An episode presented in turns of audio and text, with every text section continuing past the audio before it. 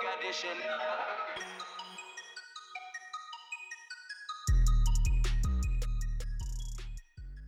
Olá, António. Olá. Estamos aqui no último episódio desta temporada. Foi uns, um instante enquanto isto, ainda outro dia começámos a, Sim. esta terceira temporada e já é o décimo episódio. Foram 10 semaninhas seguidas Pois. aqui a falar de criptomoedas, num momento muito interessante das criptomoedas, que é o que estamos a viver agora. E, enfim, este é o último episódio, mas se calhar. eh, Não, mas já estamos a preparar a quarta temporada. Eu acho que não, não vão estar à espera do, da quarta temporada há muito tempo. Sim.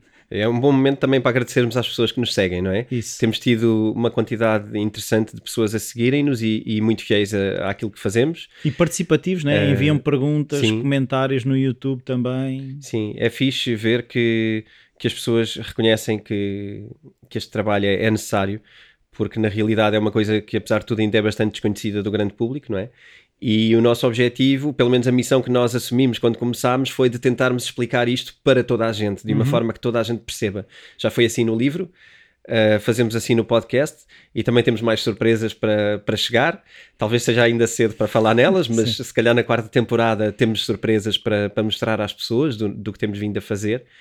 Um, mas eu não sei sobre ti, mas eu faço isto com muita alegria, eu faço isto com muito não, gosto. eu, eu gosto porque, como tu sabes, eh, eu, eu sou um curioso. E, e a, e a quantidade de informação que eu vou aqui apanhando e vou explorando eh, e, e perceber que eu tive também afastado, mas também parece que no tempo em que eu estive afastado, as, as criptomoedas também tiveram um bocadinho mortiças e, e agora eu regressei também aqui a- às criptomoedas porque elas estiveram lá escondidas na wallet e eu também não lhe ligava muito Sim. e agora eh, também percebo que esta atenção que nós lhe estamos a dar e a atenção que as pessoas estão a dar às criptomoedas também está a transformar um bocadinho as criptomoedas, mas sobretudo a informação que surge. E uma coisa que eu acho que se fala agora mais, por exemplo, é a questão de o cuidado que nós já falávamos na primeira temporada, mas agora, como há muito buzz, também há muita gente a querer entrar e falar sobre coisas que se calhar não sabe assim tanto, não é? Pois, engraçado, tu, eh, isto vem em duas ondas, não é? Primeiro veio uma onda de os utilizadores não compreenderem bem o que estão, o que estão a lidar, aquilo com que, com que têm que lidar, e agora também tens uma onda engraçada de os explicadores também não entendem muito bem o que estão a explicar. E às Mas tem que vezes- entrar na onda. têm que entrar, porque na verdade tu se tu se queres ser aqueles que estão sempre no hype, que estão sempre na cena moderna, que estão sempre na, na linha da frente daquilo que está a acontecer, eh, neste momento fica difícil tu não, não falares sobre criptomoedas. Agora, o que é que acontece? Falar sobre criptomoedas não é a mesma coisa do que falar sobre a maioria das outras coisas na nossa sociedade. Nós, desde o início, sempre dissemos que as criptomoedas são um tema difícil porque envolvem mais do que uma disciplina de conhecimento. Uhum. Um, e até podemos aqui ir mais longe, se calhar não são duas, se calhar são três ou quatro, ou até mais. Eu sei rapidamente, psicologia, É. economia, Tens aí, psicologia, tecnologia. tens macroeconomia especialmente, um, acabas por ter também a área de investimentos, por causa de, de poderes ou não investir, e esse é o maior interesse que as pessoas têm tido em criptomoedas, é a parte de investirem, portanto tens de ter comportame- comportamentos de trader, ou perceber o que é que é fazer trading ou investir, são coisas um bocadinho diferentes, mas depois é giro tu veres que para entenderes um, profundamente os objetivos, tu tens de ter aqui sociologia e tens de ter aqui também filosofia. Uhum. E nós vamos falar mais à frente, já adiantando na nossa quarta temporada, nós vamos falar um bocadinho de algumas moedas que se destacam pelo lado da filosofia, Uhum. como por exemplo o Cardano. Já, vamos já assim a tirar esta que fica para falarmos na quarta temporada. Uh, mas há- as moedas têm pensamentos um, por trás, na sua forma de, de nascerem, Uhum. têm pensamentos muito profundos um, para precisamente funcionarem em sociedade e conseguirem perceber como é que o- os humanos se comportam. Uhum. Porque este é o grande objetivo, é servir as pessoas. Não é eh, como outros sistemas financeiros que se calhar estão pouco preocupados com a utilização que as pessoas precisam, estão mais preocupados com a... um, Servirem-se, em vez de servirem. Sim, não, não querendo ser, lá está, não gosto de criar grandes uh, arquinimigos, porque acho que não é sobre isso, mas acho que o novo momento é o momento de olharmos para as moedas e como é que elas podem servir as pessoas. E as criptomoedas, se não o fizerem dessa maneira, também não vêm acrescentar nada. É preciso sermos pragmáticos nesse aspecto. Uhum. Não, Portanto, e o acho avanço muito tecnológico importante. que as criptomoedas eh, houve um salto, ou se calhar, eu, Se calhar não consigo perceber um bocadinho o ovo ou a galinha, mas aquilo que eu sinto é que houve muita relação entre o desafio tecnológico que as criptomoedas trouxeram e a resposta que a tecnologia deu, ou foi a tecnologia que fez com que as criptomoedas surgissem? Uh, eu acho que existem os dois lados. Uh, as criptomoedas puxaram pela tecnologia, a tecnologia fez com que as criptomoedas surgissem, não é? Sim, tu tens, inclusivamente, tu tens inovação tecnológica na área financeira que não vem só da área das criptomoedas, não é? Tu de repente começaste a ter mais players a querer trazer serviços adicionais porque a área bancária estava um pouco parada no tempo. E tu percebes isto quando vês uh, todas as fintech, não é? Criaram esse nome, fintech, financial uh, technological, ou seja, colar a tecnologia à finança, que era uma coisa uh, ainda distante e que já não fazia muito sentido, não é? A primeira coisa, tu começaste a ter bancos com uma conta online, ok, mas isto é arcaico. Isto estamos há 20 anos atrás. Hoje o que se pode fazer são coisas totalmente diferentes. Uhum. E o que tem sido feito uh, na área de inovação nos investimentos tem trazido uh, inovações, tem trazido coisas uh, também antropologicamente interessantes, como, como nós falámos aqui várias, do Wall Street Bets, ou de, de, dos privados particulares, o retalho, como se chama nos Estados Unidos, chama retail, uhum. aos, aos pequenos acionistas. poderem entrar e fazer jogo, poderem se combinar e até desafiarem os fundos uh, na área financeira. Portanto, tudo isto são experiências sociais que vêm de uma abertura que só foi possível com a tecnologia, com fintechs e até com criptomoedas, uhum. na parte que lhes diz respeito a elas. Portanto, isto é uma inovação que surge de vários uh, lugares uhum. e que vai transformar a nossa vida profundamente. Certo. Profundamente. E então, temos tema, pergunta, como é que hoje vamos temos. explorar? Vamos um, eu até diria que podemos fazer uma, uma pergunta no, no princípio e uma no fim, por questão de encerramento para a quarta temporada, então se calhar faz sentido. A primeira pergunta, eu não vou, não vou identificar quem é, porque, porque fala de uma moeda específica e eu prefiro guardar a privacidade da pessoa, ninguém tem que saber uhum. que aquela pessoa tem aquela moeda, uh, mas quero na mesma responder-lhe à questão. A questão tem a ver com uma moeda que por acaso eu falo no livro, que é a IOTA. IOTA a moeda em si chama-se MIOTA. Uh, o sistema IOTA eu falo no livro porque achei muito interessante, porque uh, também contextualizando e aproveitando para explicar às outras pessoas o que é que está em causa. Uh, esta moeda foi, foi, esta criptomoeda foi criada com o objetivo de, de tirar partido da Internet of Things, de uhum. IoT. Uhum. E, portanto, o objetivo é criar um token que seja capaz de comunicar entre máquinas e que as máquinas consigam entre si executar pagamentos sem precisar de humanos. Okay. Estamos a falar de coisas do estilo: o teu frigorífico paga ao teu micro-ondas para aquecer qualquer coisa que está programada na tua casa e que vai acontecer sozinha sem tu teres que te preocupar. Uh, sei lá, o teu telemóvel paga ao teu aspirador para ele ligar uh, quando quiseres. Isto pode acontecer é, é giro, não é? Eu, eu, é assim, esse é um lado, se calhar, utópico que eu acho completamente desnecessário. O meu frigorífico pagar ao meu micro-ondas. Ou... É uma questão de ordem, é uma questão de instrução. Repara, é muito giro teres feito isso, porque dispara-me já aqui outra coisa. Uh, tu não imaginas o perigo de nós termos as casas ligadas uh, totalmente através da IoT, da Internet of Things. O perigo de tu seres ecado, uhum. o perigo de te levarem a casa toda, o perigo de te incendiarem a casa, o perigo de te fazerem uma data de coisas à tua casa, hoje em dia tem que acar uma coisa muito fácil. Uhum. Aliás, isto é uma preocupação atual. Uh, todos estes. Um, ehm, esta inteligência artificial doméstica é extremamente fácil de decar hoje em dia. Certo, porque tu, eu estava agora a pensar que é assim, é muito interessante aquelas pessoas que dizem que o frigorífico lhes diz o que comida é que lá têm dentro Sim. ou não sei o quê. Para já questiono para que é que isso serve. Essa é a primeira. Uh, porque eu, eu, se calhar sou um bocadinho dinossauro nessas coisas. Outra coisa é, a pessoa pensa assim, eu convém ter uma boa tranca na porta, não é? Sim. Uma fechadura muito espetacular. Agora, ninguém equaciona que o, o facto de eu abrir a a, a internet do meu frigorífico, eu estou a abrir uma porta. E ninguém Exatamente. pensa que aquilo é uma porta. Exatamente. Essa é a parte onde tu pensas, se calhar, o teu frigorífico pagar a alguém ou receber de alguém alguma coisa que repara, não tem tanto a ver com o pagar, eu usei isto porque estamos a falar de criptomoeda, Uhum. mas na verdade é um token. Isto não precisa de ser um valor. Isto, isto pode ser um valor tão baixo, tão baixo que é irrisório, e pode ser um valor que não sai do teu ecossistema inclusivamente. Mas o que isto permite é que o token, quando circula, circula em, em ambiente de uma blockchain. O que significa que está protegido e encriptado Ok. e que tem uma origem certificada, que és tu quem manda nas coisas da tua casa. Tu ou quem tu autorizes. É Estás tal, estou a fechar a porta. Tu estás a fechar a porta através da encriptação em blockchain. Ok. Portanto, tu o que te fizeste foi implementar segurança em tudo o que está a funcionar com uma coisa deste género. Ahm, eu não sei se isto vai exatamente para aqui, ok? Isto é o que me parece que vai ser necessário criar e é o que me parece que uma moeda nesta área deve, deve fazer. Ahm, também importante dizer que esta moeda, quando eu, quando eu, esta criptomoeda, quando eu escrevi o livro, era uma criptomoeda, eh, estávamos a falar de 2018, portanto, uma altura em que os projetos que eram relevantes e que me pareceram relevantes foram estes. Uh, obviamente que esta criptomoeda já assinou vários protocolos com empresas grandes que nós conhecemos. Um, creio que uma delas foi a Porsche, por exemplo, a nível automóvel, por exemplo.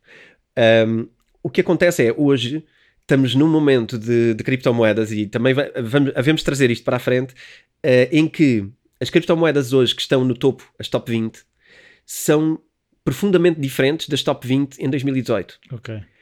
E há aqui um elemento muito pesado nisto que é o DeFi, que é a área do Decentralized Finance, que nós já falámos aqui, toda a parte de eh, substituição, eh, que, fo- que foi aquilo que também muitas vezes eh, pautou as minhas apresentações em público, que era em, a desmaterialização dos bancos e a competição na área bancária que iria ser extrema. Esse parece-me ter sido o grande primeiro passo nas criptomoedas e aquele que está mais fácil e mais próximo de, de apresentar concorrência, é a área financeira. Que aliás hoje tens empréstimos, tens contas margem, tens eh, staking, tens eh, contas a prazo, já podes fazer tudo isto com criptomoedas. Mas pronto, voltando aqui ao, ao Miota, IOTA. o que é que acontece? Miota. Eh, na Miota, o nosso ouvinte tem eh, Miotas na sua wallet nativa, na wallet nativa de Iotas, e eh, tem dificuldade em perceber como é que as consegue transferir para a sua conta bancária. Uhum. Ok? No fundo, converter em euros. converter em euros e passar para a conta bancária. Ora bem, ah, a primeira coisa que temos que perceber é qual é o circuito necessário para chegar lá.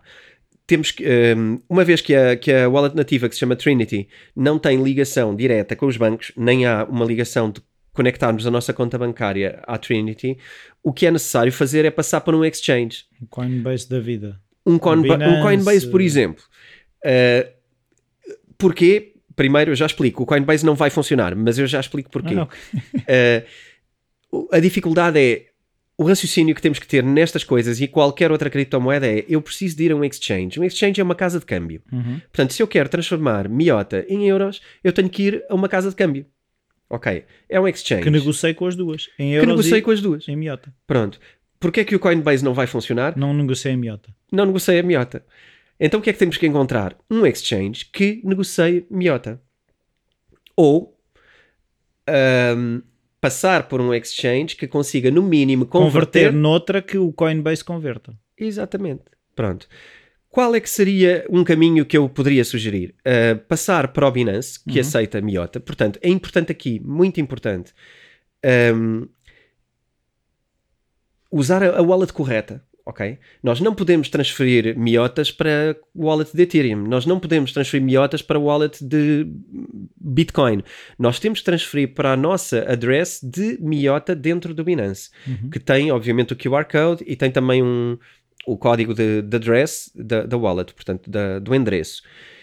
E temos que apresentar esse endereço do lado da, da Trinity, dizer send para ali, enviando para lá. Há uma coisa importante que eu, que eu anotei aqui, até para não me esquecer. eh, alguns exemplos que vai funcionar: vai ser o Binance, vai ser o, o, o OKX e vai ser também o Bitfinex. Eh, tu- qualquer um destes dá. Eu us- usaria o Binance porque acho que até é útil para outras coisas e para uma quantidade de moedas incrível. Um, portanto, é importante passar pelo Binance. No Binance é importante também perceber uma coisa: as wallets de Miota têm uh, transações únicas, ou seja, o address é único. Quando se gera o address, Uhum. um, ele, vai, ele vai gerar um novo. A segunda vez que fizemos transferências, não podemos usar esse mesmo. vamos ter que gerar um novo. Ele gera sozinho, não, não temos que fazer quase nada. Mas por segurança existe lá um botãozinho no Binance onde podemos gerar novo. Ok? Quando fizermos gerar novo, usamos aquele. Não voltamos a usar o mesmo address, porque para a nossa wallet ela vai ter outra address, ok? Elas são dinâmicas. Também por questões de segurança. Um, e depois, quando está lá, pode transformar um, este miota em Mas aí Uma no Binance quantidade- consegue transformar diretamente miota E para também euros. em euros, também em euros, sim, ou dólares. E depois daí pode fazer duas coisas, ou tem, ou tem a sua conta de crédito, por exemplo, do cartão de crédito configurada no Binance Uhum. e pode logo uh, funcionar com o Binance, ou se quiser então já circula para Coinbase com uma moeda que o Coinbase tenha. Imagina um trajeto pode ser este. A Miota passa para Miota no Binance, no Binance transferir para euros e passar para o cartão de crédito, ou no Binance transferir para Bitcoin ou Ethereum e E passar transferir para o Coinbase. o Coinbase. Atenção a uma coisa, tudo isto obviamente tem custos de, de transação e, enfim, dependendo das quantias, quando chegarmos ao outro lado, elas vão, vão deduzindo, não é? Se forem valores muito pequeninos, eles vão, vão deduzindo e vão, vão sendo cada vez menores. Um, e depois, pronto, no Coinbase, ligação com conta bancária e, e temos assim. Binance também tem cartão de crédito, portanto, se quiser, carrega um cartão de crédito com isso e pode usá-lo uh, especificamente com isso. Mas pronto, isto para explicar que o caminho é sempre pensarmos com quais moedas é que esta moeda é compatível e onde. Uhum. ok? É Um, um exchange normal. Só que a questão é que com esta questão do, do euro, agora, as pessoas estão mais longe, muitas pessoas estão mais longe da questão do exchange, porque quando antigamente tínhamos moedas diferentes por toda a Europa, esse ato de converter eh, dinheiro era, era mais frequente e as pessoas tinham mais presente o que é que era um exchange. Hoje em dia, como temos um mercado do euro, as pessoas, eh, o número de conversões diminuiu, não é? Sim, agora pronto, fica tudo mais, mais simples e, e o que eu acho engraçado é mesmo que se consiga distinguir o que é que são wallets e o que é que são exchanges. São coisas diferentes. Um exchange é centralizado, uma wallet não é. Eh, Depende da wallet, mas, mas à partida não será. E portanto perceber a- o potencial dos exchanges é este, é podermos hum, constantemente eh, poder brincar e ser livres no que diz respeito a ter qualquer moeda, com comissões baixas e com alta capacidade de, de transação. Este episódio é patrocinado pela editora Self, onde podem encontrar livros sobre como investir, day trading e o livro do António, Bitcoin. Os ouvintes do Bitcoin Talks têm um desconto extra de 15% em todo o site. Basta irem a www.vidaself.com e usar o código Bitcoin Talks. Repito, basta irem a vidaself.com e usar o código Bitcoin Talks. Então vamos passar ao tema. Estamos claros. Qual é o tema de hoje? É, é assim, eh, é uma questão que eu já há algum tempo que andava a pensar e quando, quanto mais vou eh, entrando nisto, perceber a questão dos white papers, não é? Ok. que é eh, perceber o que é que aquilo significa. Eu estive a pensar um bocadinho e comecei a, a pensar que aquilo parece quase uma declaração de intenção, eh, parece quase uma empresa a comunicar o que é que está a vender, de que forma é que o vai fazer, de que forma é que se posiciona no mercado. A questão é perceber qual é que é mesmo o papel dos white papers e explorar um bocadinho isso. Ok. Então, os white papers são exatamente uma. É, é um pouco quando tu, quando tu crias uma empresa ou crias qualquer coisa, se não o fazes, deverias fazê-lo, a criar eh, quais são os teus princípios de ação e com que regras é que tu te vais reger e com que, com que princípios é que tu vais decidir. O white paper simplifica isso. As criptomoedas vêm de um lado um, um pouco académico, é, é preciso perceber. Não, não vêm também só de um lado de, de gente alternativa que quer fazer coisas diferentes e, e ocultas. Né? Eu acho que está na altura de percebermos que eh, a quantidade de doutorados na área das criptomoedas é elevada, ok? Eh, em matemática e, e não só. E portanto, hum, há ali muita, há muito princípio, há muita forma, hum, como é que eu hei de dizer? Na forma de agir existem, existe muito protocolo, existe muita, para fazeres isto tens de ter isto e tens de ter aquilo. Depois, claro, há sempre os aventureiros que, que criam uma, uma criptomoeda, improvisam. improvisam uma coisa e criam uma criptomoeda e até podem ter sorte. Mas isso há em tudo, não é? Também, eh, eu conto muitas vezes a história de que na terra do meu pai havia um homem que também andava a vender terrenos que não eram dele e era o burlão dali e ganhou um valor de dinheiro a fazer isso, depois acabou por ser apanhado, mas eh, ele só se aproveitou do desconhecimento das pessoas, não é? Que não, não sabiam pedir os registros, não sabiam fazer essas coisas e, portanto, ele vendia terrenos eram eh, levando as pessoas aos terrenos e olha, é isto, é daqui ali, etc. E- mas te- adiante- depois fazia aquelas coisas que os burlões fazem, eu não, eu conheci, mas, mas provavelmente ia criar uma oportunidade, não é? E esta é, é como nós avisamos sempre: quando virem Se oportunidades, for muito atrativo. cuidado. Cuidado, é sempre aquela coisa do cutting, cutting corners, né? Quando tu queres seguir atalhos, é quando tu vais. Sim, as, pessoas todo. viam um terreno de não sei quantos milhares de escudos por eh, Yeah. centenas de escudos. Epá, isto é grande negócio, vou Sim, meter já. tipo, o que é a metade? Isto vale na, na boa, isto vale o dobro. Eu vou aproveitar. E quando tu queres atalhar para isto, o que é que fazes? Mas tem que adiantar já o sinal. Uhum. Porque há mais gente interessada, não sei Há quê. mais gente e, e tu adiantas logo. Pronto. Acabaste de fazer um atalho, quiseste ser esperto, Uhum. não é? E, e acabaste de pôr a jeito para ser enganado. Uhum. Nas criptomoedas é a mesma coisa. Portanto, o que é que a gente diz sempre, eh, desde os nossos inícios do podcast? Olhem para o white paper, olhem, olhem para as coisas, olhem para quem são os fundadores das moedas. Uhum. E falámos muito do white paper, se calhar explicámos menos o que é que era um white paper. White paper é esse conjunto de princípios. O white paper deve também ser transparente no que diz respeito a como é que existe a moeda. Uhum. Qual é a quantidade? Aquilo que hoje se chama tokenomics. Uhum. Tokenomics. Yeah. Uh, Tokenomics é um pouco um, quais são as regras desta criptomoeda. Porque Uhum. na realidade as criptomoedas precisam de ter regras no momento em que são criadas Uhum. Para que tu consigas valorizá-las, porque senão um, é uma coisa que está ali, mas vale o quê? Nós falamos do Dogecoin, é muito difícil o tokenomic do, do Dogecoin mostrar que tem valor, mas o lado social e popular e de moda e de marketing de repente começa a ter valor e então temos que saber misturar os mundos, Uhum. mas não deixamos nunca de olhar para o, o- Para a tecnologia. para a tecnologia e, e para o que é que está no white paper. Uhum. Porque se nós só olhássemos para a fama do Dogecoin, isto estava em milhares de euros, nada do valor que ela tem hoje, porque ela tem uma fama tão grande que teria que valer muito. Uhum. Toda a gente conhece, toda a gente defende, toda a gente gosta. E, portanto, teria que valer muito. O que é que faz com que não valha assim tanto? É o facto de eh, o white paper eh, tem previsto que a quantidade de moeda impressa, para já não tem um limite máximo como tem o Bitcoin, de 21 milhões, e segundo, a quantidade emitida por, por hora é alta, é altíssima. É muito difícil aquilo ir ter um valor, como nós falámos no, no programa. Uhum. Mas, pronto, eh, quem queira saber mais, vá ao nosso episódio da terceira série e veja eh, o que é que dizemos sobre Dogecoin. Eh, para, para valorizar qualquer, ehm, qualquer destes ativos é importante perceber isso. Muita gente diz. Aliás, há, há uma frase engraçada sobre o Cardano. Ehm, o Cardano, o, o, o Siemens, o, dos, dos, dos Kiss. Uhum. ehm, Russell Simmons? Não, Não. sei se é, eh, não, é Não. Gene, Gene É, é capaz de ser. Gene, eh, Russell Simmons é outro, sim, já sei quem é o Russell Simmons. Então, é um o que é virou que- guru. O que é que ele diz? Eh, ele investiu uma, uma quantia interessante, uns centenas de milhares de euros em Cardano, e depois disse uma frase publicamente de ehm, ah, para, para o preço que está, é muito acessível para qualquer pessoa que queira entrar face ao preço da Bitcoin. Ora bem, isto mostra que ele meteu lá umas centenas de milhares de euros e não percebe nada do que está a fazer com criptomoedas. Alguém lhe falou que era uma boa ideia e ele deve ter posto lá o valor. Porque ele assumiu que agora estava a um cêntimo ou cinco cêntimos, mas que iria valer o mesmo que a Bitcoin. Ele, ele achou que Uma coisa era a mesma coisa. Pronto, é um bocado, é um bocado isso. É Ou seja, criptomoeda. ele é o quê? É alguém que não leu o, O white paper. não leu o white paper. Porque quando lês o white paper e percebes que vão haver 21 milhões de, de bitcoins e que o Cardano não, não tem, aliás, são impressos, a quantidade impressa é muito maior e não tem um cap eh, limite, eh, tu percebes que não estás a falar da mesma coisa. Não é? Tu- uma coisa é tu comprares uma coisa infinitamente replicável, Uhum. outra co e que todos os anos sai X.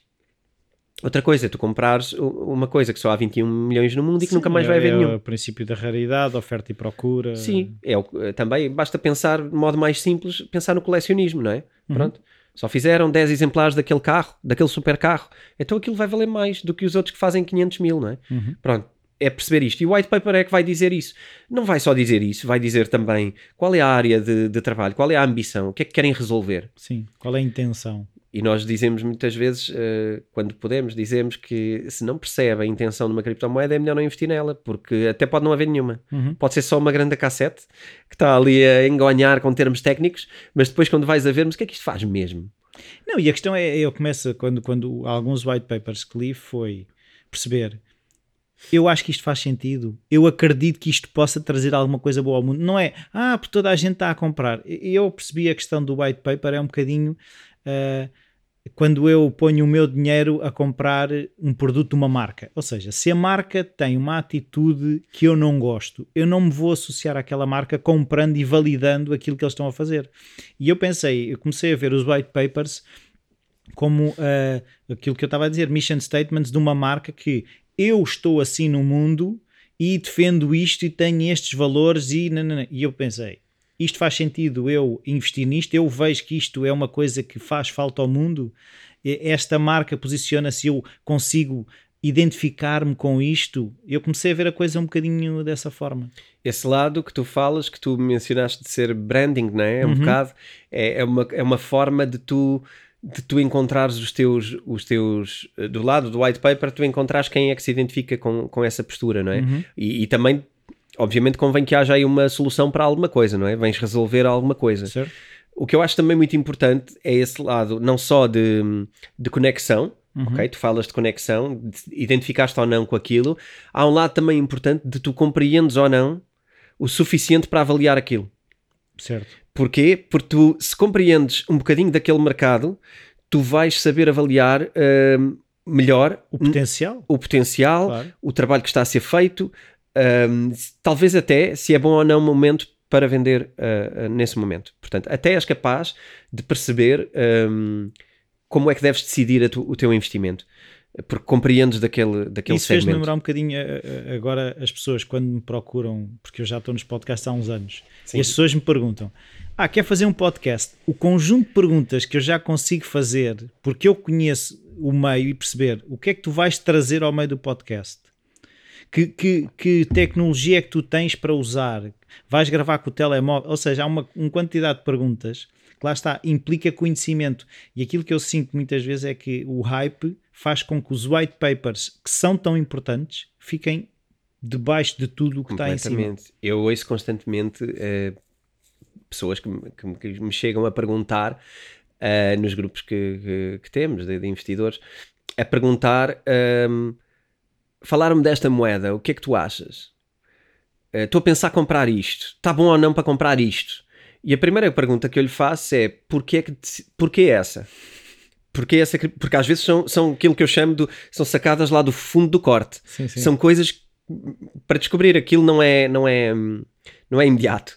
E, e, não são as óbvias. E tu pensas, mas isto vem de onde? Ah, foi um amigo que me falou, que comprou e correu-lhe bem. Pronto, ok, tá, a maioria da decisão está errada, não é? Em primeiro, porque vem de um lado sem qualquer fundamento. O amigo soube-lhe falar daquilo e que lhe correu uhum. bem, mas pelos vistos não lhe soube explicar o que é que aquilo faz, nem para que é que serve. E portanto ele nunca vai saber decidir. O amigo até pode saber, mas ele se calhar não vai saber. Então o provável é perder. Não, e deixa-me acrescentar uma que eu me lembrei de uma pessoa relativamente próxima de mim que um amigo convenceu-o a comprar uma coisa que eu lhe perguntei qual é o nome da criptomoeda e a pessoa que comprou nem sabe o nome da criptomoeda que comprou. Okay, Chegamos a este boa. ponto. Não, às vezes é saber o nome o que é que tu achas disto é uma coisa. Agora, pessoa que comprou porque o amigo lhe disse que aquilo ia ser. Mas qual é que é? Ah, não sei, tem que ir ver. Pois. É assim, eu espero que a pessoa saiba uma coisa, que é Pode correr bem. Pode, pode correr bem. mas o mais provável é correr mal, porque quando correr bem, mesmo que. Imagina que há, um, que há uma valorização. Ah, mas eles estão ali, estão sempre a jogar para baixo. Imagina que isto agora dispara 100%. Boa, mas quando dispara a 100%, essa pessoa sabe decidir se é o momento para vender ou não? Se não se acompanha... Calhar vai, se calhar vai logo vender e aquilo a seguir sobe 1000% e quem soubesse sobre a moeda sabe porquê. Uhum. Porque se calhar as notícias estão a sair, se calhar as parcerias estão a abrir, se calhar estão a haver coisas a acontecer que justificam. E depois também há a parte do uh, não, eu vou ficar porque isto agora subiu 100%, isto agora nunca mais para, é como a Bitcoin. Isto vai valer igual à Bitcoin. E, e na verdade subiu assim porque algum whale decidiu meter lá dinheiro para fazer um, uma whale? venda o que chamamos as baleias, não é? Que são, são aquelas pessoas que conseguem fazer uma criptomoeda subir. Um Elon Musk, por exemplo. Dada a quantidade, ou, ou, ou porque falam, ou dada a quantidade de que dinheiro investem. que metem na, sim, na, moeda. Sim, e o Elon Musk fez as duas coisas. E podes fazer falou, as duas coisas. Falou e investiu. Sim. E tu podes fazer isso e mexer um, mexer um valor de uma criptomoeda, mas a seguir o que tu queres é vender para baixo. Tu queres chegar lá acima e vender uhum. e, e as pessoas ficarem todas penduradas. E portanto vai, vai perder. Portanto, seguir, seguir conselhos, ótimo. Uh, mas sigam bons conselhos, não assim conselhos atirados do é? olha, compra disto, correu-me bem. Isso não é suficiente. Uh, também não é suficiente em ações, portanto, porque é que é suficiente assim? Não é? Não, nós não tomamos mais nenhuma decisão uh, de investimento assim. Sim, porque lá está, as pessoas também, se tu pensares, agora falaste aí na questão das ações, as pessoas não pensam numa ação de um cêntimo, não é? E não pensam que com 100 euros, se tu tiveres um cêntimo, tu, tu compras muito daquela criptomoeda. E 100 euros, e se aquilo vai, se custa um cêntimo, se tu pensares, há uma ação daquela empresa que custa 50 euros, Epá, uma ação já é 50 euros. Isto é uma questão psicológica. Porque se a pessoa fizer as contas, se calhar gasta mais. Os 100 euros que está a gastar numa coisa de um cêntimo parecem-lhe muito. Mas, e depois há uma ação, uns 50 euros uma ação. No fundo, tu vais estar a. Podias comprar duas ações, mas não compras porque 50 euros já é qualquer coisa. Esta já está muito cara. Esta já está muito cara. É a mesma coisa, é os fundamentais. É, quando falamos do white paper, estamos a falar dos fundamentals, uh, os fundamentais nas ações, que é perceber, mas qual é a, a emissão destas ações? Eu sei que hoje uh, os fundamentals valem pouco, mas há sempre um momento, uh, que são os momentos bons e maus, os bons uhum. e os maus têm muito a ver com os fundamentals. Um, e, e, portanto, durante o day trading, aquilo pode andar ali a brincar. Agora, os fundamentais das ações, eles vão ter peso sempre. Porque é aí que se decidem, é aí que vão estar os grandes, as grandes evoluções de valor, estão nos fundamentais, sempre. Uhum. Agora, se tu, se tu numa criptomoeda, uh, se tu fizesses o que às vezes também fizeram em ações em Portugal, do estilo havia 100 mil ações e agora vamos emitir mais 50 mil ações, uhum. isto tem que provocar uma queda no valor da ação claro. e provoca. E se não soubermos isto, e se não acompanharmos a empresa, ou não soubermos como é que é o white paper, não vamos estar a saber o que é que está a acontecer. Portanto, quando investimos em ações, fazemos isto. E as pessoas que têm sucesso em ações acompanham sempre os fundamentals. Uhum. Não há. Eu conheço alguns uh, day traders, conheço algumas pessoas que fazem vida a investir em ações. Quem tem sucesso não, está, não pode nunca esquecer os fundamentals. Agora, obviamente que muito do trabalho também é olhar para o que está a acontecer. Estar atento. Mas não basta, ok? Uhum. Não basta.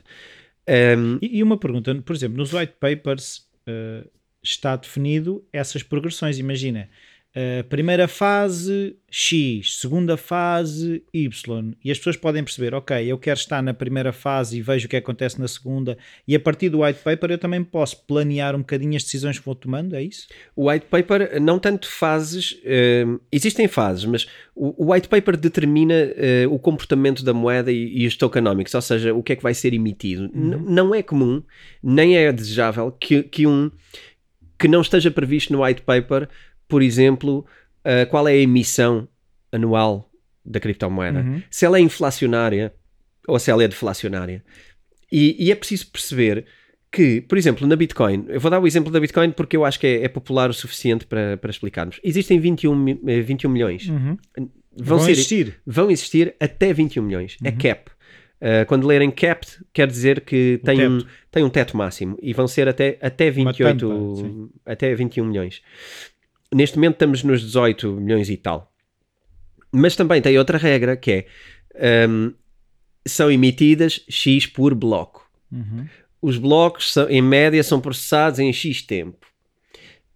Um, tu, por bloco, consegues perceber, a partir do momento que tu vês a rede a funcionar, tu consegues perceber quanto, tempo, quanto é que... tempo e qual é a emissão anual média. E depois também está previsto, por exemplo, na Bitcoin, o halving, que é uh, conforme vai andando no tempo, a emissão é cortada para metade, portanto, emitem metade uhum. até chegarem ao fim. Ca... neste momento, a cada 4 anos, estão a ser criadas cada vez uh, menos uh, criptomoedas e a cada 4 anos é para metade a velocidade de produção.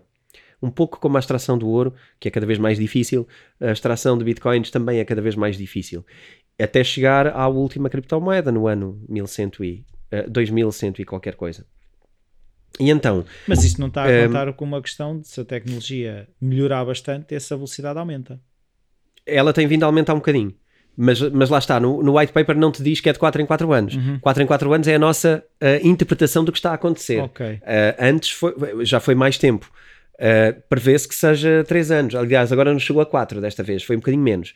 Prevê-se que conforme a capacidade de mineração aumenta, reduza o tempo anualmente. Mas por outro lado, como passa para metade a mineração, a capacidade, não é? A capacidade- O halving. Sim, o halving gera metade de- das criptomoedas. Eh, Passa de, de 12 para 6, de Uhum. Mesmo 6 que para tu 3. aumentes a, a velocidade de processamento, devido ao halving, Continuas- não, a emitir menos. É exatamente por isso. Tu estás a aumentar a rede, mas não estás a aumentar a quantidade de criptomoedas, nem estás a acelerar Uhum. a velocidade delas aparecerem. Ahm, pelo menos não tanto assim, porque tens o halving que atrasa logo. É isso, é, é- é um, é um mecanismo de controle. É. É isso que eu entendo. É, exatamente. Isto é tudo, como eu disse no início, é tudo muito, muito pensado, profundamente pensado, eh, para atingir objetivos. A Bitcoin tem isto, outras não têm. Eh, o Ethereum, por exemplo, como é uma, uma fundação, Uhum. é decidido pela fundação anualmente eh, a emissão. Mas é uma moeda. que- aliás, o Ethereum tem vindo a alterar protocolos. A Bitcoin não. Mas há outras criptomoedas que, que também têm outro tipo de emissão. Há, há moedas que é 8% ao ano, há moedas que é uma quantidade louca por blocos, como, como o caso do Dogecoin, Eh, há moedas que têm um limite de eh, um bilhão de, de criptomoedas. Portanto, uma moeda que tenha um limite de um bilhão nunca vai poder valer o mesmo por moeda do que a, do que a Bitcoin. Não há dinheiro suficiente no mundo para o fazer sequer. Portanto, isso é impossível. Ahm, essa moeda vai ter que valer sempre menos. Então, uma pergunta: da tua experiência das, das criptomoedas que conheces, segue-se mais o modelo Bitcoin ou segue-se mais esse modelo de, de haver um- um- uma fundação ou não há limite? Quais é que são os modelos mais comuns? A Bitcoin é uma moeda muito especial e, e é única.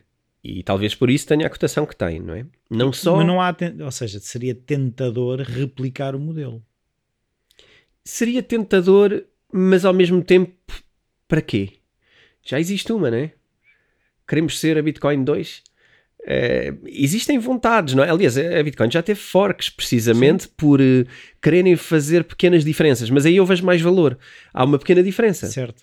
há, há um motivo uh, que, por exemplo, que motivo- motivou o Bitcoin Cash a, um, a ser diferente. Fez um fork na altura, em 2017, creio, um, que, que houve esse fork e com o objetivo de tornar as transferências mais baratas, conseguir mantê-las mais baratas.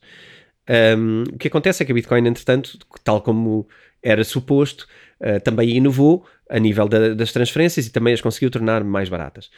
Um, estes forks fazem sentido porque trazem uma vontade diferente. Um fork trazer, um fork, ou seria um fork porque seria uma imitação, não é? É pegar no código da Bitcoin e replicar. Seria sempre menos Não, mas estou a interessante. dizer os princípios, aquilo que tu estavas a dizer, do halving, dessa Ah, questão, claro são- que sim. serão princípios. Todos esses princípios são, são imitados da, da Bitcoin. Todos. A Bitcoin foi a primeira a, a criar e a usar a blockchain sequer como forma de, de, de, de consenso. Ou seja, Usa há mais moeda, criptomoedas a seguir esses. Sim, tu tens uma quantidade enorme. Por exemplo, a, a Litecoin é uma moeda que é em tudo igual à Bitcoin, com a diferença de que quem lidera a moeda existe, está vivo e, e lidera a moeda operacionalmente, eh, o seu desenvolvimento e as suas decisões, ehm, e, e- e com a diferença de que eh, são eh, 80, 80 milhões em vez de 21 milhões. Portanto, eh, terá que valer sempre menos também, não é? Porque é igual em tudo, mas há muitas mais, então, Uhum, claro. obviamente, por consequência, tem que, tem que valer menos. É uma moeda que tinha muito protagonismo em, em 2018. eh, eu não lhe reconheço esse valor todo, porque na, na verdade não, não, não percebo essa utilidade. Não inovou. Eu acho que não inovou. A única coisa que tentou fazer foi eh, também estas moedas vão valer menos, vai ser a prata. Se aquela é ouro, esta vai ser a prata. Prata. E, e a- essa imagem está coladíssima à, à Litecoin. Vai ser a prata e vai valer sempre um bocado menos, mas é igual em tudo o resto. Está bem, mas, mas eu, eu pensando agora, eu agora estava a colocar-me aqui do lado do, de quem criou a, a Litecoin. Poderá ser uma visão às vezes um bocadinho limitadora, mas eu prefiro ser uma boa prata do que arriscar eh, e, e ser só tipo um, um estanho muito amanhoso ou uma coisa muito fraquinha, não é? E, e dizes isso porquê? Porque Não, porque- acreditas. Não, não, a questão é, é, é sólido, ou seja, ele seguiu princípios sólidos de uma coisa que está bem feita. Sim. E às vezes é, Ok. é este risco de eu tentar ser a, a- a última Coca-Cola e o risco que isso, isso implica, não é? E ele se calhar jogou pelo seguro, se Sim. calhar não vai ser a próxima Bitcoin porque assumiu que iria ser a prata. Sim, eu acho que, que, que é um bocado por aí, não é? Também estávamos numa altura muito. É preciso reconhecer, isto é tudo muito recente, e estávamos numa altura em que fazer isso já era. das primeiras criptomoedas também a aparecer. Portanto, já era Foi muito Inovador. tempo depois ou... foi pouco tempo depois. Estamos a falar numa coisa que eh, eu creio que a moeda, eu creio que a Litecoin, eu não quero, não quero errar, mas eu creio que a Litecoin é anterior a 2014. Portanto, eh, é das primeiras criptomoedas que apareceu, antes mesmo do Ethereum. Uhum. Creio que não estou aqui a faltar eh, à, à verdade. Se estiver, eh, irei escusar-me publicamente nos nossos comentários. Mas eu creio que, que é dessa altura. O que significa que quem, quem criasse isso já estava a inovar alguma coisa, já estava a fazer alguma coisa, não é? Hoje seria bastante insuficiente e hoje criar uma Litecoin parece-me muito, muito pouco interessante.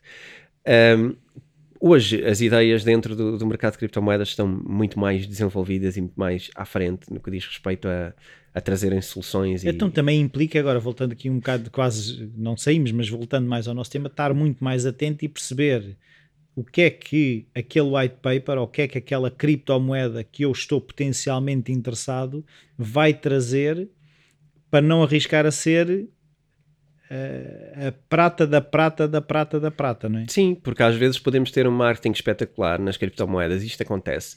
Tem muitos seguidores, grandes contas de Twitter, muita gente a falar sobre, uh, gente famosa que é contratada e paga para falar, isto já aconteceu muitas vezes, uh, famosos pagos para falar sobre isto, que não é, não é nenhum crime, é, é publicidade. Como o senhor dos Kiss, não é? Se Como- calhar. como- sim, esse não, foi, não, foi- não terá sido pago porque o Cardano é uma moeda, o, o Cardano, que é o ADA, um, é uma moeda muito, muito séria. E aliás, nós vamos falar sobre ela. Também um ouvinte pediu-nos para falar sobre ela. Não vamos conseguir falar hoje sobre ela eh, porque queremos fechar este tema, mas, mas vamos voltar a esse tema e vamos falar de Cardano eh, no nosso Bitcoin Talks, fica prometido. Mas é uma moeda muito académica e muito séria e, portanto, não, não se dá a esse tipo de de influencers, a criar influencers. Mas, mas é legal, é, não tem problema nenhum pagares a, a pessoas para falarem da tua marca, não é? Isso, isso é feito todos os Sim. dias. A questão é, tens ou não valor também, além disso. Porque se é só marketing, então se calhar não é muito fixe. Uhum. Um, aqui é importante perceber no white paper é, é que estão a surgir muitas coisas e nós temos que saber olhar para aquilo. Uh, há white papers que eu percebo, as pessoas podem não querer olhar para tudo. Há white papers que têm 70 páginas, não são coisas fáceis às vezes. Mas no mínimo nós temos que perceber a moeda, temos que andar ali um bocadinho à volta e temos que hum, perguntar. Tá bem, e... mas eu agora estava a pensar, depende do que é que a pessoa quer investir. Ou seja, se Sim. tu pensares assim, Claro. existe um potencial nesta moeda em que eu meto lá 5 ou 6 mil euros ou o que seja, pá, vais ler 70 páginas. Ou não justifica. Vai- eu acho que depende muito também do valor que vais colocar, não é? É, é isso que eu estou a dizer. Se, se tu acreditas ou se queres acreditar que aquilo será um poten tem um potencial grande para tu ganhares muito dinheiro, pá, lê 70 páginas. Sim. Mas eu estou a falar de um, de um cenário difícil, 70 páginas. Normalmente não, não é esse tipo de. Eu de- sei, de- mas, de a estudo. questão, mas a questão é aquilo que tu estás disposto a investir significa se calhar investir também na leitura do. Claro que sim, eu acho que lá está, atalhar, não é? Se queremos não, não estar a ler e a informar-nos, estamos a atalhar caminho, estamos a querer chegar fácil e dinheiro fácil. Eu não me lembro, em várias áreas que tenho trabalhado, não me lembro de ver dinheiro fácil. Lembro de ver eh, coisas que parecem dinheiro fácil, depois eh, na verdade eh, não é bem assim. E o dinheiro rápido é um problema. Dinheiro rápido normalmente é um problema. Um, portanto, eu aconselho sempre: não temos que ser uh, fanáticos de, de perder a vida toda ali white papers, mas temos no mínimo que perceber um pouco mais sobre, sobre, sobre os white papers. Existem algo, por exemplo, agora estava a pensar, se tu reconheces que existem alguns eh, filtros quando tu, por exemplo, vais ler um white paper, coisas que tu procures e que, por exemplo, os nossos ouvintes também possam estar atentos de perceber um bocadinho quais são assim alguns princípios quando estás a ler um white paper, de que forma é que tu corres aquilo? Em, em primeiro lugar, o que eu tento perceber sempre é o que é que eles pretendem resolver. Uhum. Depois vou pensando, existem muitos ou poucos a fazer isto. Já, isto já existe? Isto é uma imitação de alguma coisa que eu já vi antes ou não?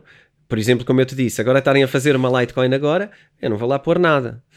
Ahm, não vejo valor. Para isso ponho em Bitcoin, porque não vejo que alguém vá para aquela moeda só porque é parecida.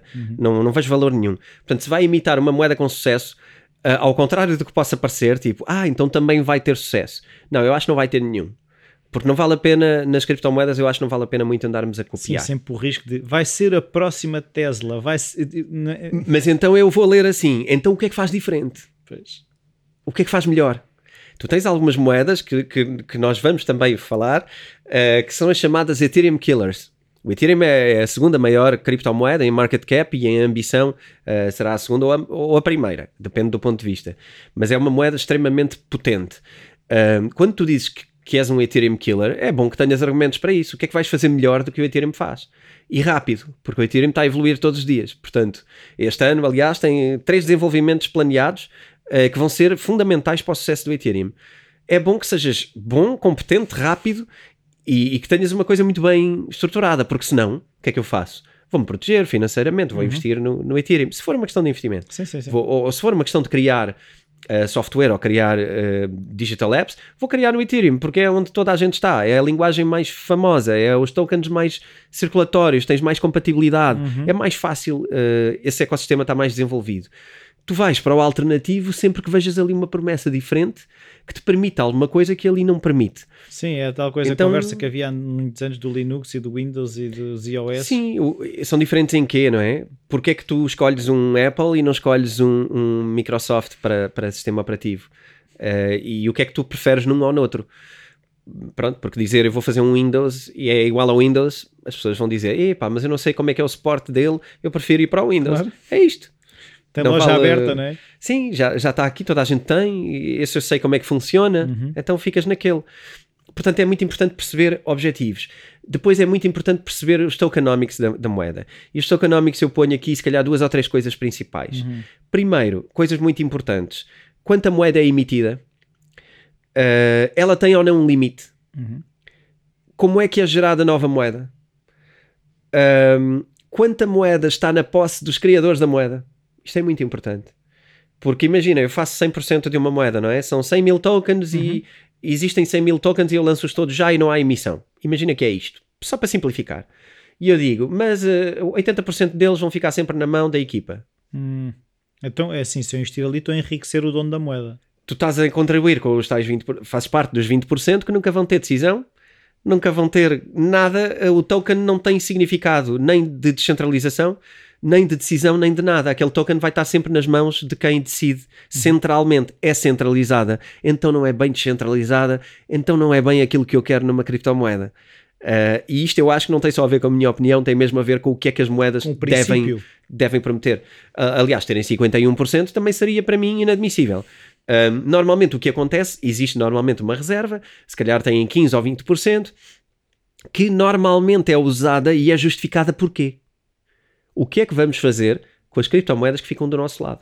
E normalmente dizem, vamos gastar X em desenvolvimento ao longo dos primeiros X anos, depois vamos usar para X, depois vamos fazer recompensas com X para pagar a developers, para trazer uh, aplicações X, Y e Z. Uhum. Portanto, se não virmos isto, se não virmos esta noção de que sabem o que é que estão a fazer, hum, pé atrás. Uhum. Um bocadinho pé atrás.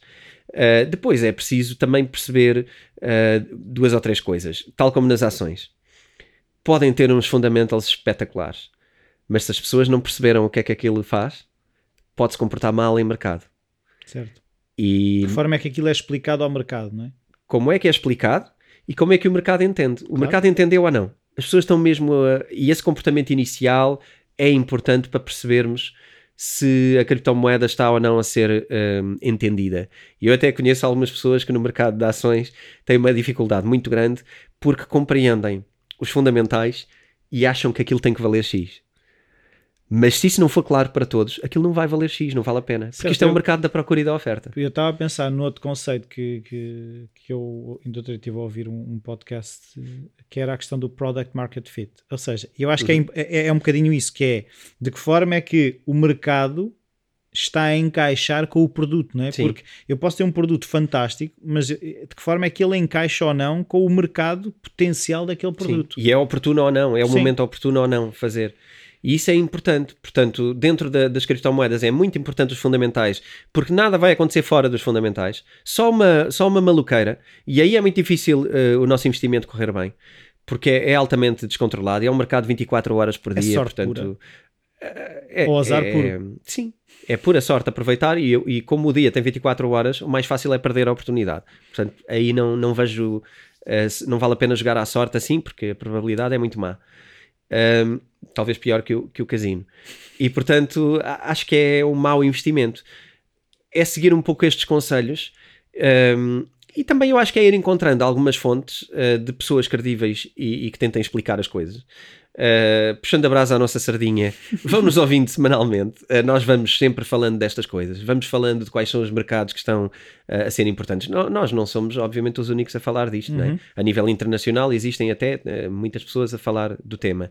Agora, sempre muito cuidado, e, e isto é o que mais vão encontrar, com porque é que esta moeda vai valer, vai multiplicar mil por cento no próximo mês? Porque é que não sei o quê? Até podem ouvir isso, uhum. mas e normalmente isso é o clickbait, ok? Normalmente uh, esses títulos depois não são tão, tão maus no conteúdo. Mas é importante sempre eh, sabermos que aquilo não é verdade de certeza, uhum. ok? De certeza que aquilo não é verdade. Porque ninguém prevê nada muito menos um influencer uh, na área das criptomoedas. Ninguém prevê nada. Agora, pode ser giro para ouvirmos alguém a falar sobre aquela moeda. Uhum.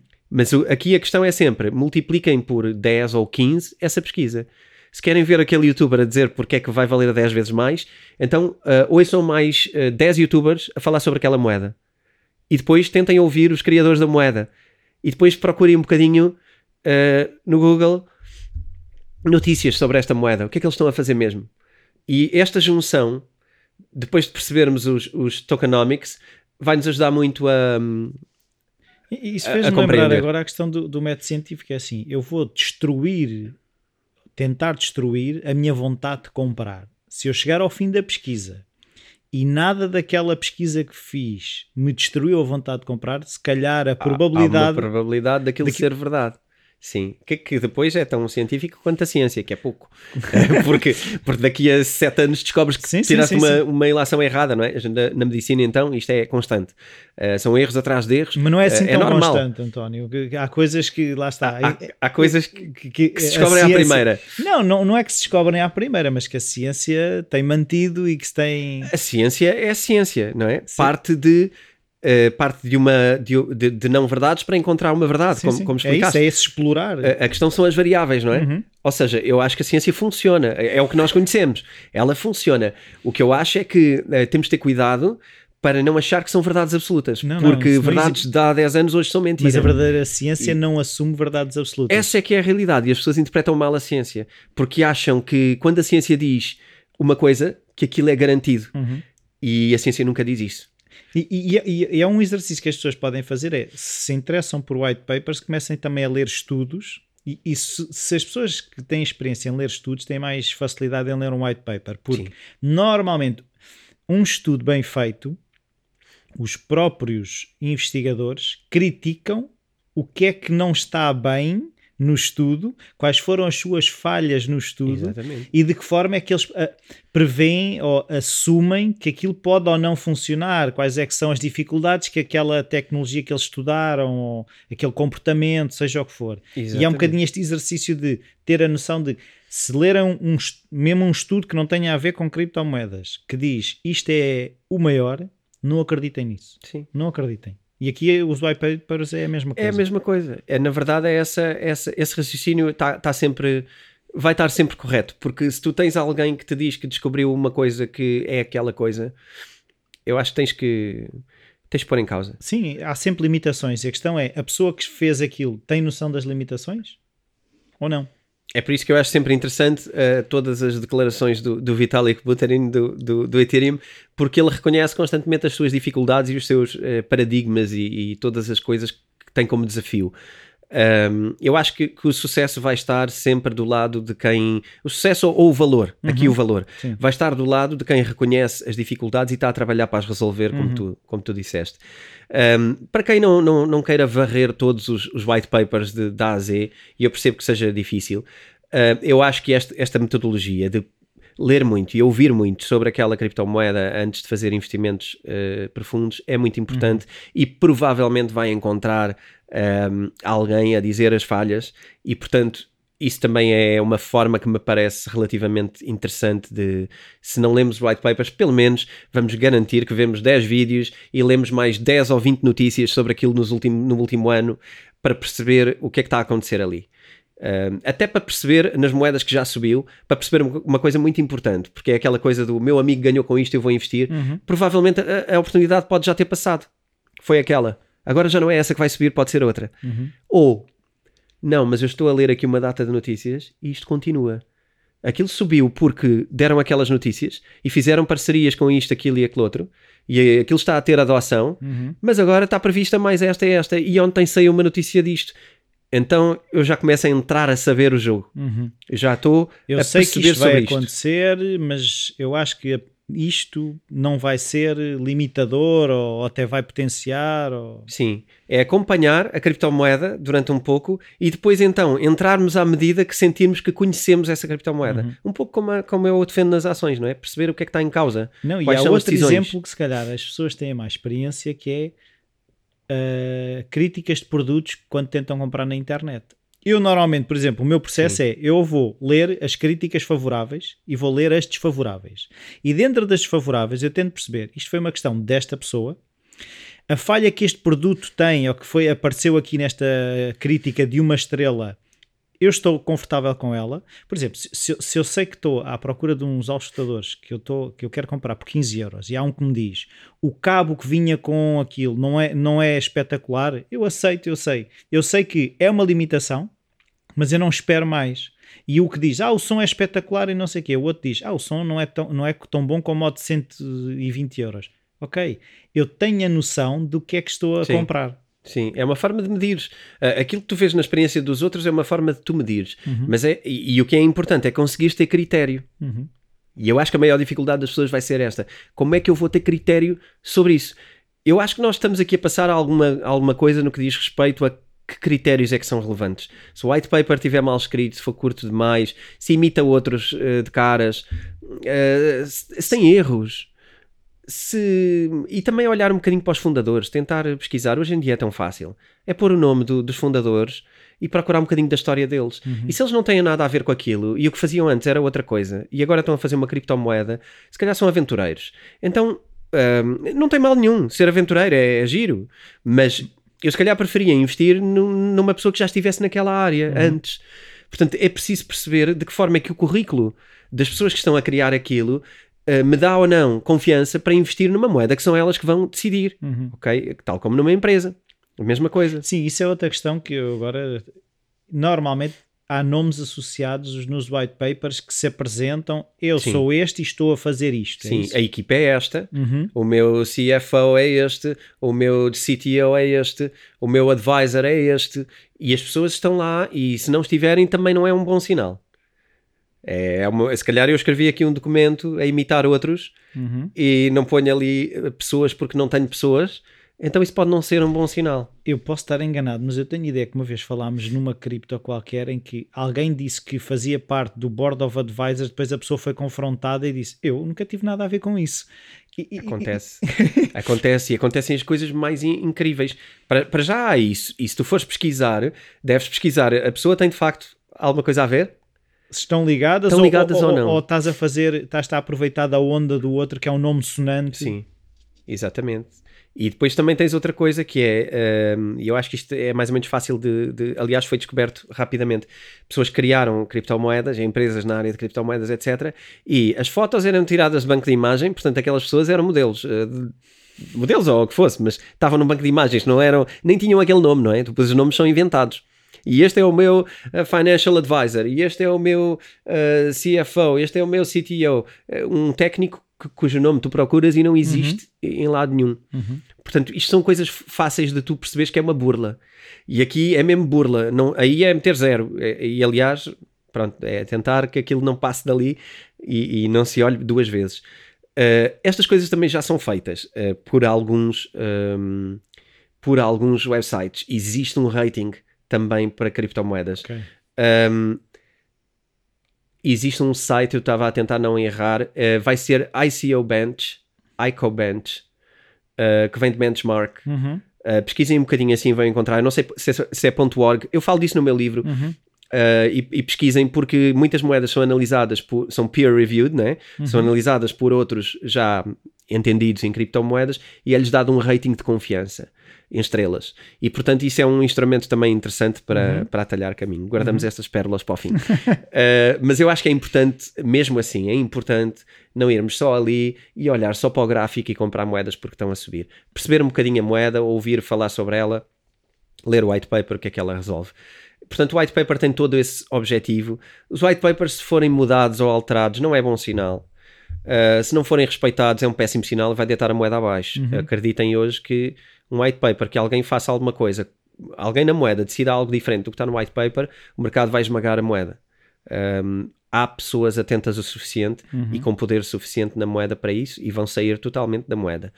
Portanto, se nós não, não estivermos a par disso, também não vamos saber quando é que eles estão a, a quebrar o acordo. Sim, sim, sim, sim, E isso é importante para analisarmos as, as sim, moedas. E aquilo que eu vejo cada vez mais disto das criptomoedas é, é a questão de isto são microempresas, né? começam por ser, são pequenas empresas que vão surgindo uh, e a questão é, é isso, é, é de que forma é que estas empresas, eu acredito no produto ou confio no produto, não é? Sim. É porque, um porque eu estava a pensar qual é que era a vantagem de se estarem a formar, a criar novas criptomoedas, não é? É, é como falámos há pouco, ou trazem alguma coisa de novo ou estão só a replicar sistemas. Tu, te, tu tens cópias de criptomoedas também, vamos falar sobre isso, e que estão a ter um enorme sucesso. Moedas falsas. Um, tens, tens criptomoedas no top 20 uh, eh, que são moedas que são vergonhosas cópias de outras criptomoedas, mas que, enfim, depois se fizerem alguma coisa pode correr bem, como por exemplo a Sushi. Sushi é uma moeda uh, muito, uh, muito conhecida e que é uma cópia literal creio que é o ponto de, de, no seu white paper ter coisas que estão copiadas, ainda mantém o nome, no seu código, inclusive, uhum. mantém o nome da moeda original, que era a Uni, uh, da Uniswap. Uniswap. Exatamente. Portanto, enfim, é legal, pode ser feito, o código é aberto, é uma cópia total. Se tiver um bom uh, apoio financeiro por trás, se tiver bom marketing, até pode acontecer alguma coisa. E até pode suplantar a outra, não é? Pode suplantar e, e, em momentos no mercado até suplantou. Uh, que foi, foi curioso de analisar isto. O que é que acontece a quem copia tudo de outra, de outra, de outra marca, neste caso, é espionagem industrial sem ser, uhum. porque o código é aberto e as criptomoedas funcionam muito assim, é transparente. Mas a, a verdade é, tu fazes isso e tu neste momento és tão bom como, como eu era ontem. Fazes-me isso, não é? Copias-me. És tão bom como eu era ontem. Mas o que é que vais fazer amanhã? Ou és tão bom como eu a criar os próximos passos, ou se calhar vais ficar por ali. Certo. É preciso perceber isso. Quem copia tem este desafio. O que é que acrescenta de valor a seguir? Tanto que, pronto, isso agora seria outro assunto, que era a questão da cópia de ideias e as ideias são minhas e... Sim. É, as ideias não são de ninguém. A questão é, é o, que é que, o que é que fazemos com elas, não é? O e, que é que fazemos com as ideias? a partir do momento em que eu te passo com uma ideia, eu fui capaz de gerar aquela ideia e se calhar sou capaz de gerar 10. Tu se calhar só sabes copiar aquela. Sim. E isto vale para todos os lados também. Podes passar a ideia e não saber ter a e ideia e não saber, saber explorá-la claro. e passas a ideia e alguém uh, uhum. explora. Há que reconhecer o talento em cada coisa. Ter ideias é um talento, saber explorá-las é outro talento. E quando se casa as duas é que se tem uma grande potência. Uhum. E eu acho não, que é um não, brinquem, não brinquem é com o dinheiro, ou seja, às cópias. Não é? Tenham noção que se calhar podem estar assumidamente a investir. Eu acho que esta cópia é melhor que o original. Pode ser, pode acontecer. Pode haver motivos para isso, mas, mas a questão é sempre esta: quando eu lhe perguntar, quando eu te perguntar, tu sabes-me responder os teus motivos. É isso. E é isso que eu faço quando me falam de uma criptomoeda tirada do fundo do corte, uh, que é porquê? O, tu sabes-me explicar o que é que isso faz? o que é que isso vai fazer? Sabes quais são os competidores? Porquê é que não, então não investes nesta ou naquela? Não é porque quer mudar a pessoa de ideias, é sabes sequer que isto existe? O logotipo é mais giro. Às vezes é isso. E normalmente a resposta é muito parecida com isso. E eu gostava que nós fôssemos uma ajuda para que as pessoas, quando investem, sabem o que têm, uhum. sabem decidir e, e, estão muito mais tranquilas com o que estão, com o que estão a fazer. Eu acho. Já, eu acho que já não temos tempo para responder. Não temos, nada. mas também hoje é o 10, estamos perdoados. eu acho que estamos fora de tempo. Sim, sim. Mas pronto. Um, queria só puxar uma última coisa. Uhum. Posso falar disto? Isto é um bocado. É só para fechar porque eu acho que é o oportuno momento e como é uma notícia da semana, eu acho importante dizermos isto uhum. agora. Um, sabes eh, que, que, vivemos sempre um bocadinho incomodados na área das criptomoedas com o mal que se diz e o mal que se fala nos jornais uhum. e muitas vezes mal informados sobre a matéria. Uhum. Eu queria fazer uma réplica disso para o MBWay. Vamos fazer ao contrário? O quê? Uh, uh, atacar o MBWay como se fosse uma criptomoeda a ser atacada nas notícias? Parecido com isso. ou então porque é que não faz sentido fazê-lo. Ok. Já querendo ser simpático. Uh, saiu na capa de um jornal esta semana, creio que foi ontem, uh, que o MBWay, deixa-me pôr os óculos porque Para ver. eu, eu tirei aqui uma notinha. Uh, portanto, as burlas com o MBWay aumentaram 5 vezes na pandemia. Isto soa-me totalmente a estarmos a falar do, do que acontece na Bitcoin. As burlas aumentaram tal com o Bitcoin. Há gente burlada, há gente enganada. Agora vamos ver como é que analisamos isto, porque é isto que vem na capa. Burlas com o MBWay aumentaram 5 vezes durante a pandemia. Uh, vou continuar a construir o hype. Eram 6 queixas por dia. Engraçado que não eram assim tão poucas. Uhum. 6 queixas por dia de burlas com o MBWay é um Uhum, número em uhum. Portugal, não é? Agora, se é 5 vezes mais, são 30 por dia. 30 queixas por dia é volumoso. Repara, hum, nós lemos esta notícia, não vamos pôr em causa o MBWay, pois não? Há, há pessoas que porão, mas uh, Mas que o MBWay é uma não. burla? não, Vamos dizer que o MBWay é feito para burlas? não. Não. MBWay é feito para criar transferências bancárias de pessoa para pessoa e facilitar a transação de dinheiro entre pessoas, certo? Aliás, é feito por quatro bancos que são, que são sócios, além da, da empresa criadora. E, portanto, eh, nós sabemos, quando lemos isto, sabemos que as burlas são das pessoas que inventaram maneiras criativas de se aproveitarem do MBWay para enganar pessoas. E são coisas tão simples quanto confi- eh, convencerem pessoas a configurar o MBWay no seu número de telefone. Uhum. No delas, no, no do burlão. Quer dizer, isto é mesmo básico. É para é para ajudar, É, para é não para ter problemas. Ah, configura aqui, se calhar estão a ajudar. Eu não sei como é que isto é feito em conversa, gostava de saber. Eh, não para usar. não Pensei para usar. Não, gostava um de, negócio. gostava de saber para perceber onde é que está o ponto de, fra- de fragilidade. Uhum. Mas o ponto de fragilidade vai estar no mesmo sítio. E é aí que, chegamos. É o conhecimento. É, é, portanto, o desconhecimento de como é que funciona e da nossa segurança. E, portanto, nós quando lemos isto que o MBWay aumentou cinco vezes as burlas, nós não vamos pôr em causa que o MBWay é para fazer burlas e que é para, para enganar pessoas. Vamos é dizer, há pessoas que foram criativas e, e- e conseguiram usar aquilo para enganar pessoas. E eu acho que isto é o que podemos fazer quando lermos uma notícia sobre criptomoedas que não esteja muito bem esclarecida. É, é um bocadinho isto Não, que temos e- de pôr em isto, causa. isto agora faz lembrar, para expor o ridículo de- dessa associação, é se dissermos assim, foi utilizado um Toyota num assalto. O Toyota, a Toyota não tem nada, não tem culpa nenhuma que a tecnologia Toyota Sim, esteja a ser usada para, para realizar um assalto. sim, não tem nada a ver. Não tem nada a ver. Tem a ver com desconhecimento e uma fragilidade que alguém encontrou. E, portanto, como toda, a- toda a gente percebe, quem nos está a ouvir sabe isso, e é por isso que nos ouvem também, a nossa fragilidade com criptomoedas é o desconhecimento. E, portanto, é, é fácil sermos enganados sempre que não aprendermos, ouvirmos, lermos. eh, e é isso que nós estamos aqui a tentar fazer: é evitar eh, que haja pessoas enganadas, é evitar que haja pessoas que invi- invistam mal, é evitar que venha um burlão e nos convença que vão ganhar dinheiro e depois perdem é dinheiro. É a mesma Espírito coisa crítico.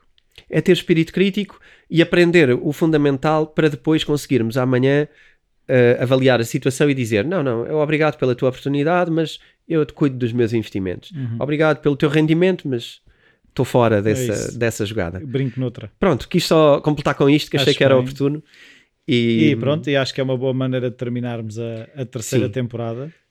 Parênteses, mandem-nos perguntas na mesma, eh, enviem-nos perguntas para Sim, nós já o- estamos a trabalhar na quarta temporada. Não, é, não, não, não quer dizer que a quarta temporada não vá acontecer. Estamos a, a fechar a, terceira, mas Porque é um ciclo, não é? Fechamos aqui este ciclo, temos ideias engraçadas para a quarta. Uh, e queria-vos dizer para enviarem os e-mails para Bitcoin Talks Podcast. Não, desculpem. Bitcoin, Talk, Bitcoin Talks arroba editora. arroba editoraself.pt. Assim é que é o nosso novo uh, e-mail. Enviem na mesma. Isto não é um adeus, é um grande até já. Até já. É sim. assim? É isso. Até já então. Adeus, até já.